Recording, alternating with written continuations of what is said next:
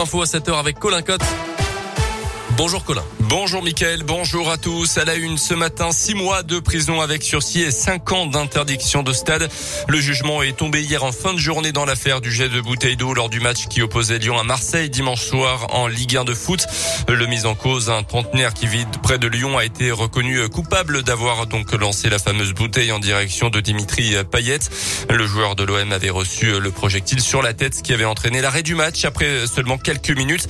Face au juge, le prévenu est resté euh, plutôt silencieux. Il s'est excusé euh, plusieurs fois, regrettant son geste et affirmant ne pas avoir voulu toucher le footballeur. La procureure avait requis six mois de prison ferme. C'est finalement du sursis qui a été prononcé. Euh, l'avocat du prévenu maître David Metaxas s'est donc montré satisfait. Son tort, c'est d'avoir jeté une bouteille d'eau à 20 mètres de distance d'un joueur. Malheureusement, il l'a atteint. Je reste intimement persuadé que c'était pas son souhait. Il voulait pas blesser Dimitri Payet qu'il ne connaissait pas. Il voulait pas non plus la suspension du match. Il sait qu'il a fait du tort à tous les spectateurs qui, pour certains d'entre eux ont pris la peine de venir et exprimer leur doléance. Il s'en veut, clairement. S'il pouvait à lui seul indemniser tout ça, il le ferait. Bien évidemment, il n'en a absolument pas la capacité. Mais c'est un homme soulagé qui va pouvoir retrouver maintenant une vie normale après tout ce chaos euh, judiciaire et, médiatique. Et encore une fois, il présente ses excuses à tout le monde, au club évidemment, aux supporters et bien évidemment à titre principal à Dimitri Payet qui regrette son geste. L'homme est également interdit de stade, donc pendant cinq ans, il devra pointer au commissariat à chaque match de l'OL à domicile. Notez qu'un mineur originaire de l'Inde doit également être jugé bientôt pour détention de fumigène pendant la rencontre. Foot et justice toujours avec le délibéré attendu aujourd'hui du tribunal de Versailles dans l'affaire de la sextape de Mathieu Valbuena.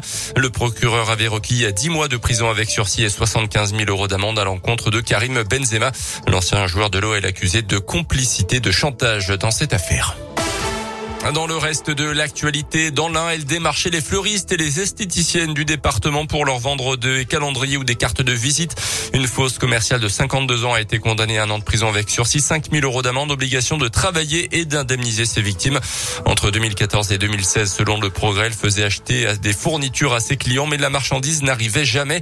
Les chèques, quant à eux, étaient bien encaissés sur son compte, celui de son fils ou ceux de ses créanciers.